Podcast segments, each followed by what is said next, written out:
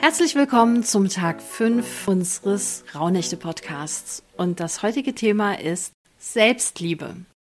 Und ich weiß, Selbstliebe hat in den letzten Jahren so einen ganz schönen Hype gehabt. Das bedeutet aber ja noch lange nicht, dass es nicht wirklich ein wichtiges Thema ist und dass wir da alle wahrscheinlich noch eine Menge lernen können und noch eine Menge entwickeln dürfen, weil wir alle tendenziell dazu neigen, uns viel kritischer zu betrachten als irgendjemandem anderen auf dieser Welt, dass wir viel mehr von uns selbst erwarten als von irgendjemand anderen, dass wir viel gemeiner mit uns reden, als wir das mit irgendjemand anderen tun würden. Das ist genau der Punkt, an dem ich irgendwann mal gelesen habe, du sollst mit dir umgehen wie mit deinem besten Freund oder deiner besten Freundin. Und die Dinge, die du manchmal zu dir selber sagst und vor allen Dingen in den Situationen, würdest du das nie im Leben zu irgendjemand anderem sagen, den du magst. Das ist, glaube ich, ein guter Anfang, wenn man merkt, hey, ich rede hier gerade mit mir selber, ich mache mich hier gerade selber rund für was, was komplett eskaliert ist. Also da mache ich hier zum einen aus einer Mücke einen Elefanten, zum anderen würde ich den Fehler oder was auch immer es gerade war, niemandem anderen auf dieser Welt vorwerfen.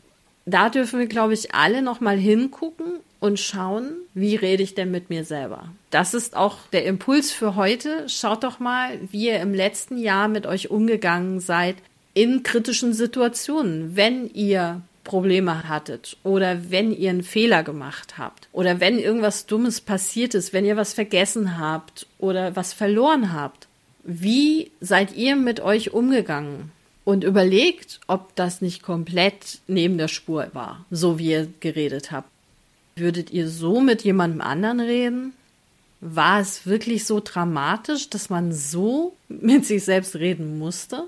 Und dann guck mal, ob du das nicht fürs nächste Jahr ändern möchtest.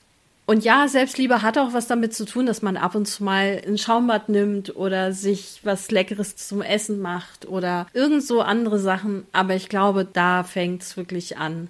Wenn ich mir keine Fehler eingestehen kann, dann nützt es mir auch nichts, wenn ich fünfmal die Woche ein Schaumbad nehme. Schaut euch an, wie ihr mit euch redet.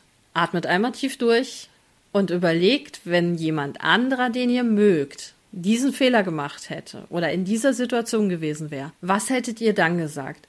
Hättet ihr auch sowas gesagt wie, boah, so blöd ist aber auch sonst keiner und das passiert auch immer nur dir? Oder hättet ihr gesagt, hey, Schwamm drüber ist nicht so wild? Dann guckt, ob ihr das langsam, aber sicher ändern könnt. Das ist ein Prozess, das ist nichts, was von heute auf morgen passiert. Aber in dem Moment, wo es euch auffällt, dass ihr dann sagt, stopp, stopp, stopp, stopp. Einmal tief durchatmen. War das jetzt nötig? Wie schlimm ist die Situation wirklich? Nochmal tief durchatmen. Wenn es jemand anderem passiert wäre, was würdest du dann sagen? Und dann die Situation neu bewerten. Weil wenn man in diesen Situationen ist, wo jetzt ein Fehler passiert ist, man sich selbst kritisiert, ist man auch nicht in der Situation, tatsächlich eine gute Lösung für das Problem jetzt zu finden. Ich weiß nicht, ob ich euch viel Spaß dabei wünschen soll, aber schreibt es euch vielleicht sogar auf. Ich glaube, dass heute ist wirklich ein Thema, das schriftlich, wenn man es aufschreibt, welche Situation ist mir eingefallen, wie habe ich mit mir geredet und dann sich das vielleicht tatsächlich nochmal separat aufschreibt mit meine beste Freundin, mein bester Freund war in dieser Situation, ihm, ihr ist das passiert, das hätte ich in dem Moment zu ihm oder ihr gesagt.